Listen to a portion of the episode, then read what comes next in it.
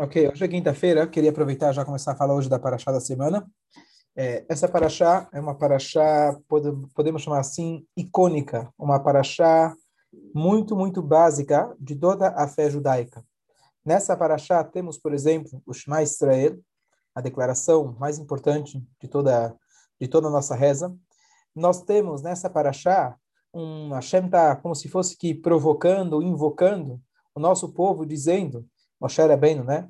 Dizendo, olha, vocês mesmos viram a outorga da Torá, não foram seus pais, foram vocês mesmos que viram. E aqui tem aquele conceito básico de que a nossa fé não é uma fé cega, não existe fé cega. Fé cega é quando você foi doutrinado numa certa ideia.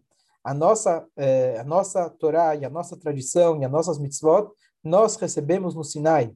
E nós temos as testemunhas vivas que Hashem ele chega e fala, e é a única, se é que dá para a gente comparar de longe, mas é a única fé no mundo, é a única religião no mundo, que dá, nem dá para chamar de religião, mas só para usar o termo, que o livro ele chega e fala, vocês viram. Não foi o profeta que viu, não foi o sábio que viu, não foi alguém que sonhou. Hashem ele vira e fala, vocês estavam lá, com seus próprios olhos, vocês testemunharam Deus se mostrando para o povo e dando a Torá para vocês. E essa é a nossa prova histórica, tão é, essencial para que a partir daí a gente começa todo o resto que a Torá ordena a gente. Nós temos uma testemunha ocular, pai, filho, filho, filho, filho, até os dias de hoje, que a Torá, assim chamada popularmente como Bíblia, é um livro autêntico, verdadeiro, recebido por Hashem. E se não fosse, Hazve Shalom, essa história nunca teria se perpetuado. Porque a história não conta que alguém, que Moshe subiu na montanha e ele falou com Deus. A história conta que Hashem falou com o povo. Então isso é essencial para a gente é, é, ter uma base importantíssima de toda a Torá. Então vamos começar do início. O nome da paraxá é Vaet Hanan. Vaet Hanan, Moshe Rabbeinu está recapitulando, contando para o povo, povo, naquele momento, quando Deus ele tinha me proibido de entrar em Israel, porque eu bati na pedra, eu vaethanan, eu pedi, eu insisti muito para Deus. O valor numérico da palavra vaethanan é 515. E qual é o significado? Que Moshe Rabbeinu pediu de 515 formas diferentes para Hashem, por favor, deixa eu entrar na terra de Israel. E Hashem, ele falou, por favor, para, porque se pedir mais uma vez, eu vou ser, entre aspas, forçado a te mandar lá, e não é o meu desejo. Então, Moshe Rabbeinu, ele, depois de 515 vezes, ele para. O que, que a gente pode aprender desse primeiro episódio, dessa, desse é, reconto da história de Moshe Rabbeinu? De que a insistência para Hashem ela é bem-vinda. Naquele caso, Moshe Rabbeinu ele tinha um acesso e Deus falou para ele, para. Para nós, ninguém falou para. A gente pode pedir e pedir e pedir. Quem tem filho sabe muito bem, quando eles querem alguma coisa, eles pedem e insistem e insistem, até que você fala, ah, me deixa em paz, toma o que você quer e pronto. Certo, Melina? Então, deve estar tá aí. Bom, certíssimo. É, certíssimo. Muito bom. Então, então, a gente tem que aprender dessa insistência de Moshe Rabbeinu, que Moshe Rabbeinu poderia dizer, bom, Deus não quer, eu aceito. Deus falou que não, eu sou um bom servo de Hashem, eu sou o mais humilde, ele era o mais humilde da face da terra. Deus mandou, quem sou eu para confrontar Deus?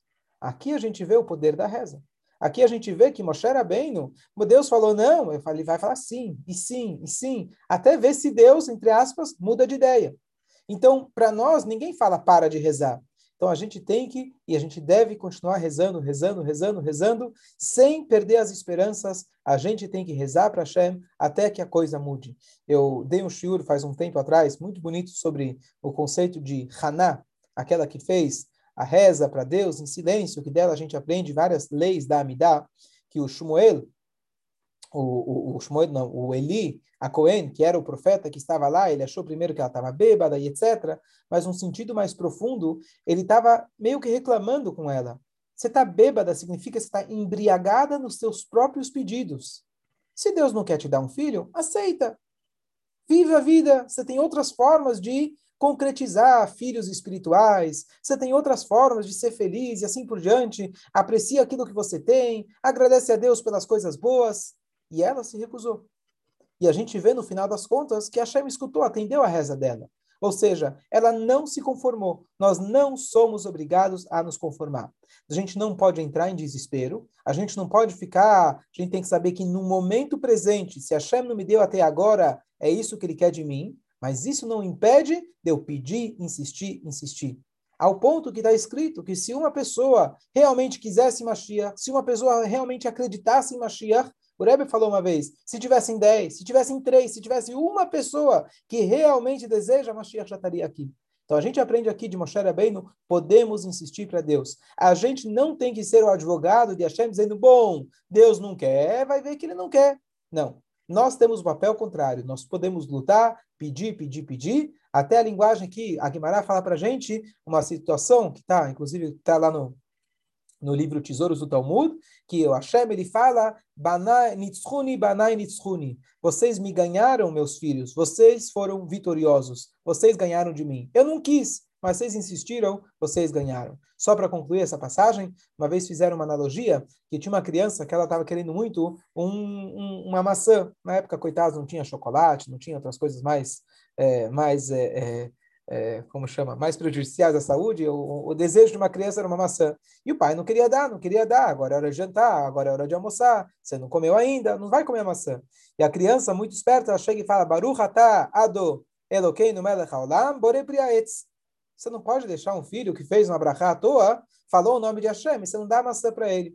Então, a analogia feita é que a gente já tem que mostrar para Deus, a gente já está prontos para uma era melhor. Nós estamos já já desfrutando, já estamos como se fosse que rezando, já como se fosse que Mashiach já está aí, Beit HaMikdash já está aí. Forçar ele, de qualquer maneira, que ele traga a Mashiach, o Mashiach, que ele traga a cura, que ele traga só coisas boas para todos, se Deus quiser. Então, esse é o primeiro comentário. Só para lembrar que a palavra tfilá, sem o yud, tfilá, que é o radical da palavra tfilá, Taf, Pei, Lamed, Rei, tem também o valor de 515. E é isso que a gente pede para Hashem durante a. Muito bom. Depois, temos um segundo conceito, que é também algo muito básico da Torá, que Hashem ele fala, vocês não podem acrescentar nem diminuir sobre as leis da Torá.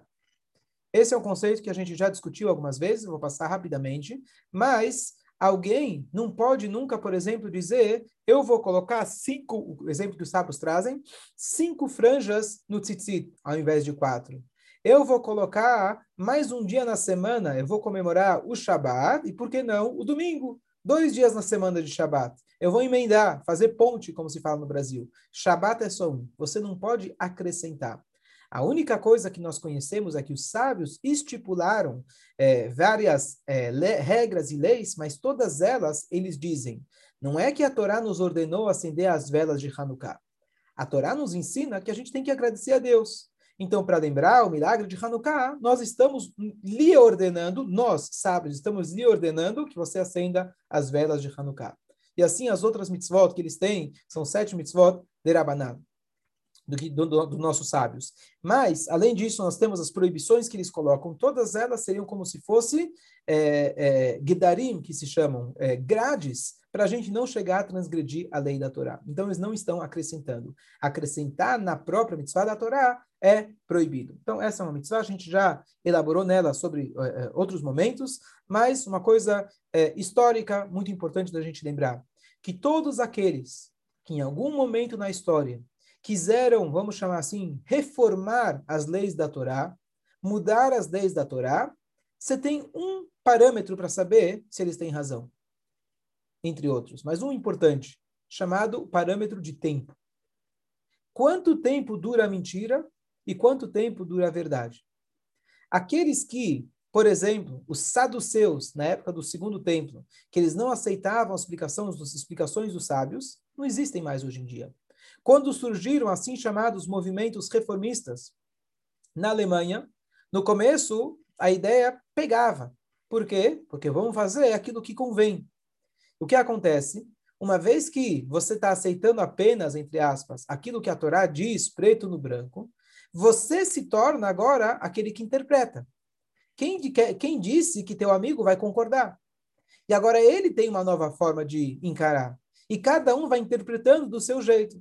E por isso vai surgindo várias e várias linhas, as linhas e sublinhas, por quê? Porque nenhuma delas está estabelecida fortemente em valores reais absolutos na matemática divina passada pelos nossos sábios. Então, apenas o que a gente é importante a gente lembrar a diferença entre a Torá passada com a Alahá e a Torá passada aberta para qualquer interpretação é uma prova histórica.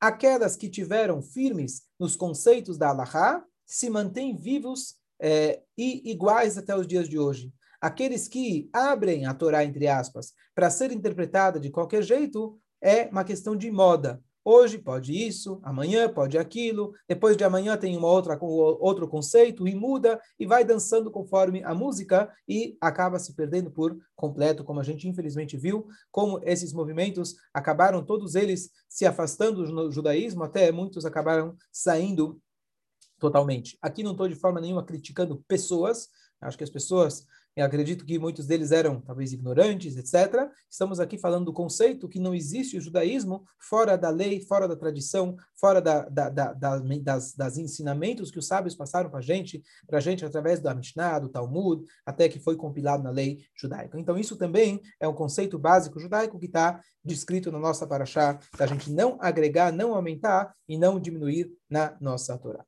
Dúvidas, comentários? Uma história famosa, muito bonita, que condiz com mais um passuco da nossa Paraxá, Paraxá muito rica.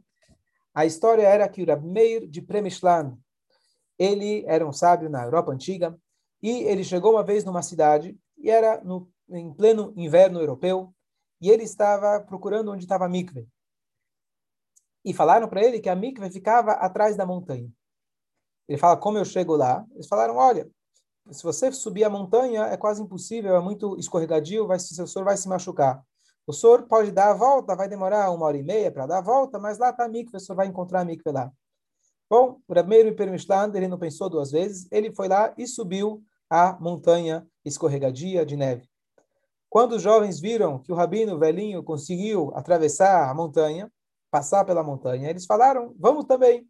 E esses dois jovens, eles caíram e se machucaram e se quebraram. Eles foram até o rabino, falaram, rabino, como o senhor consegue? E aqui vem a frase muito importante, e ele disse o seguinte: quem está preso lá em cima não cai aqui embaixo. A Paraxá fala para a gente, o elokeichem, vocês estão, deveikim, devek, em hebraico, quer dizer cola, vocês estão colados em Hashem, e, e consequentemente, Chaim kulchem ayom, vocês estão vivos todos, ayom, até o dia de hoje. Se a gente quer garantir que a gente não caia, só tem um único jeito. Nós temos que colocar, atar as nossas cordas lá em cima. Se a gente acha que a minha segurança, a minha segurança vai ser o meu trabalho, a minha força, o meu poder, o meu dom e assim por diante, isso são as cordas que a gente prende aqui embaixo. A gente, quando estiver numa ladeira, a gente pode acabar caindo. A única forma da gente manter firmes e vivos, como a Torá fala, até o dia de hoje, é a gente amarrando cordas lá em cima, nos prendendo a Hashem, a nossa Torá, os nossos valores. E mesmo em momentos difíceis, pode ser que a rampa está muito íngreme, muito difícil, a gente pode talvez cogitar escorregar, mas a corda que está lá em cima, ela garante que a gente não caia. A gente pode talvez escorregar, mas a gente não cai. Isso é um conceito básico que a gente aplica na nossa vida o tempo todo. Se a gente estiver ligado em cima, a gente não cai aqui embaixo. Compartilhar uma anedota, uma história que aconteceu anos atrás, na minha casa, ainda morava com meus pais, muitos anos atrás, e eu estava, de repente a gente estava na sala, a gente mora no primeiro andar, e de repente a gente vê um rato passando. Na minha sala de casa, em pleno São Paulo, um rato passando. E eu fiquei naquela histeria, né? É, fiquei claro, não sei se claro, pelo menos as mulheres vão se identificar com esse medo. Dizem que a cidade, o mundo inteiro tem medo de um rato, porque o rei controla o mundo, a, rainha controla o rei e, o, e, o, e, a, e a rainha tem medo do rato. Então o rato controla o mundo. Bom, apareceu o rato apareceu o rato. E a gente estava ali morrendo de medo que o rato vai... E depois, cara, não conseguia pegar ele. No dia seguinte, veio lá, detetizaram, acharam, colocaram redes. O Hashem nunca mais apareceu. Mas é, a gente estava com, com medo, né? E meu pai, querendo acalmar a gente para dormir, ele pega toda noite pegava um livro de histórias racídicas. E aí, é, ele contou a história, não lembro qual exatamente era a história, mas é, era tinha barulho, alguém que alguém que estava com medo de alguma coisa e o mestre tinha falado alguma coisa assim para ele: Você está com medo das coisas aqui embaixo? Você tem que ter medo das coisas em cima. E com essa história a gente foi dormir. Justo naquela noite ele abriu, tá, a gente está com medo das coisas aqui embaixo, está com medo de um rato? Você tem que ter medo de Hashem, não é do rato que você tem que ter medo. Ficou gravado para mim na, na, na minha cabeça. Então, é, uma coisa muito bonita é de que a gente tem que lembrar que a gente não tem que ter medo dos ratos aqui embaixo. Não é o rato literalmente, tem muitos outros ratos que entram na nossa cabeça que são muito mais perigosos que os ratos. E eles a gente não tem que deixar que eles mexam com a gente. Se vocês estão ligados com Hashem, o seu Deus, vocês estão vivos. Hayom, até o dia de hoje. A gente fica para a eternidade. Se a gente permitir os ratos tomarem conta da gente, é complicado. Só para concluir, uma outra anedota, curiosamente, sobre ratos também. É, minha filha um dia chegou da escola, tinha um prédio, tinha um prédio que, é, do lado da escola dela, estava reformando. E como eles estavam fazendo a fundação, então, obviamente, com os buracos, etc., apareceu na escola dela um monte de ratos num dia só. E ela voltou na histeria, você pode imaginar, você não sabe quantos ratos tinham hoje na escola, e o que aconteceu, tarará. Bom, aí, é, naquela noite, eu falei para ela, também fui ler para elas uma história. E eu li para elas a história, olha que interessante, né? a única praga de ratos que existiu em todo o Tanar. Eu estava justo lendo um ciclo do Tanar, e lá tem uma passagem que na época dos filisteus, eles estavam pegando, eles roubaram Arona Kodesh, e antes ainda da, da, época do rei Davi, um pouco antes da época do rei Davi, eles roubaram Arona Kodesh, e cada lugar que esse Arona Kodesh ia na Filisteia, ele trazia um tipo de praga. E o tipo de praga que ele trouxe em determinado local foi bem parecido com a praga dos sapos que tinha no Egito, mas em vez de sapos eram ratos. E olha que as para ti, a história dos ratos, não sei porque hoje surgiu a ideia dos ratos, mas justamente nessa mesma noite que ela estava toda assim falando dos ratos, foi a primeira, eu justo caiu naquela história, que é o único local do Tanar que tem uma praga de ratos. Então, que a gente possa tirar os ratos da nossa cabeça, dos nossos pés e permitir que a nossa cabeça esteja ligada em cima. Se nós estamos ligados em cima, nós não caímos aqui embaixo. Quando surgem problemas, surgem dificuldades, se o Yodir está fortemente ligado em Hashem, nada vai acontecer, ele vai estar firme. Chaim Kulchem Hayom. Chicoia. Essa paraxá é muito rica também, Não, né? Sem dúvida, muito, muito. Sim, Tem um ratinho gente... judeu chamado Fível. Do...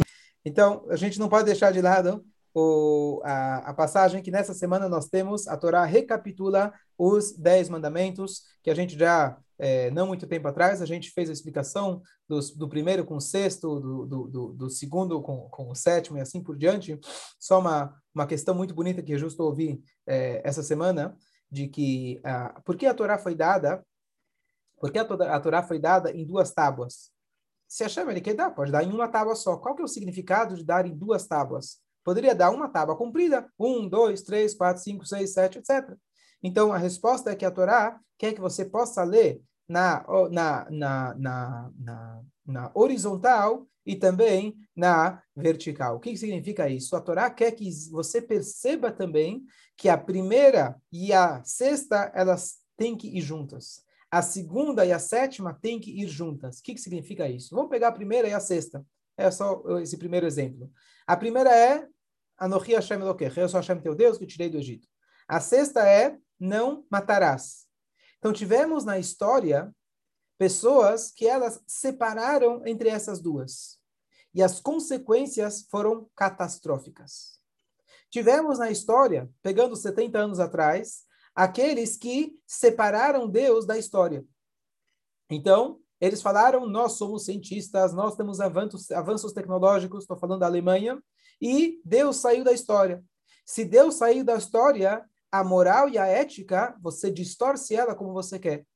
Claro que eu não mato, mas isso não é considerado matar. Esse povo é apenas uma limpeza, Deus nos livre, uma limpeza ética. Quando você não tem a base de moral e ética baseado em Anohi Hashem Elokecha, você vai distorcer e você vai acabar perdendo o não matarás. Por outro lado, aqueles que pegaram exclusivamente Anohi Hashem Elokecha, aqueles que, infelizmente, até hoje, eles estão prontos para matar em nome de Allah, em nome né, da, da, da velha de 72 anos, eles pegaram a história mais ou menos errada, né? Eles vão subir lá, não vai ter 72, assim que eu vi, é, vai ter uma de 72 anos. Mas, é, tirando as brincadeiras, o que significa isso? Quando alguém pega, eu amo Hashem, e por isso eu tenho o direito de matar, novamente ele separou a primeira da sexta. Justamente por isso a Torá coloca a primeira ao lado da sexta, para você entender que as duas luchot elas têm que ir funcionar juntas. Por isso a primeira e a sexta estão uma ao lado da outra. Se você co corta, se você separa uma da outra, aí você já perdeu toda a Torá. E assim vai funcionar em todas as outras. Mas mais um conceito, um conceito básico é de que os da direita falam praticamente entre o homem e Deus. As, do lado esquerdo falam entre o homem e seu semelhante. Quando alguém ele separa e fala, bom, eu sou bom com Deus, com o próximo não me importa. Ou alguém ele fala, eu sou bom com o próximo, com Deus não me importa, ele também quebrou as luchot no meio. Por isso a Torá foi colocada justamente uma ao lado da outra para você entender que elas têm que ser lidas na horizontal. Quando a gente lê a Torá, a gente vai ler na ordem da 1, da, da 5 você passa para 6, não da 1 para 6, mas que você possa também fazer a leitura na horizontal, que você possa entender que todas elas estão interligadas e a gente não pode fazer aquilo que a gente falou no início da Paraxá, cortar uma mitzvah, tirar uma mitzvah, acrescentar uma, uma mitzvah porque a partir do momento que eu não enxergo a Torá como um valor é, é, imutável, como um valor absoluto, a partir daquele momento que eu faço, eu estou fazendo, na verdade, um furo pequeno no navio. Um furo pequeno no navio é só uma questão de tempo. Então, por isso é muito importante a gente se ater novamente a cada detalhe da Torá, a cada costume passado por nós, a cada, a cada lei que os sábios passaram para a gente, assim por diante, cada uma, cada coisa dessas tem um valor absoluto. E se a gente se ater a esses valores absolutos, a gente vai cumprir realmente aquilo que a gente falou no meio do shiur, que é a gente estar preso em cordas firmes e a gente não cai, se Deus quiser, aqui embaixo.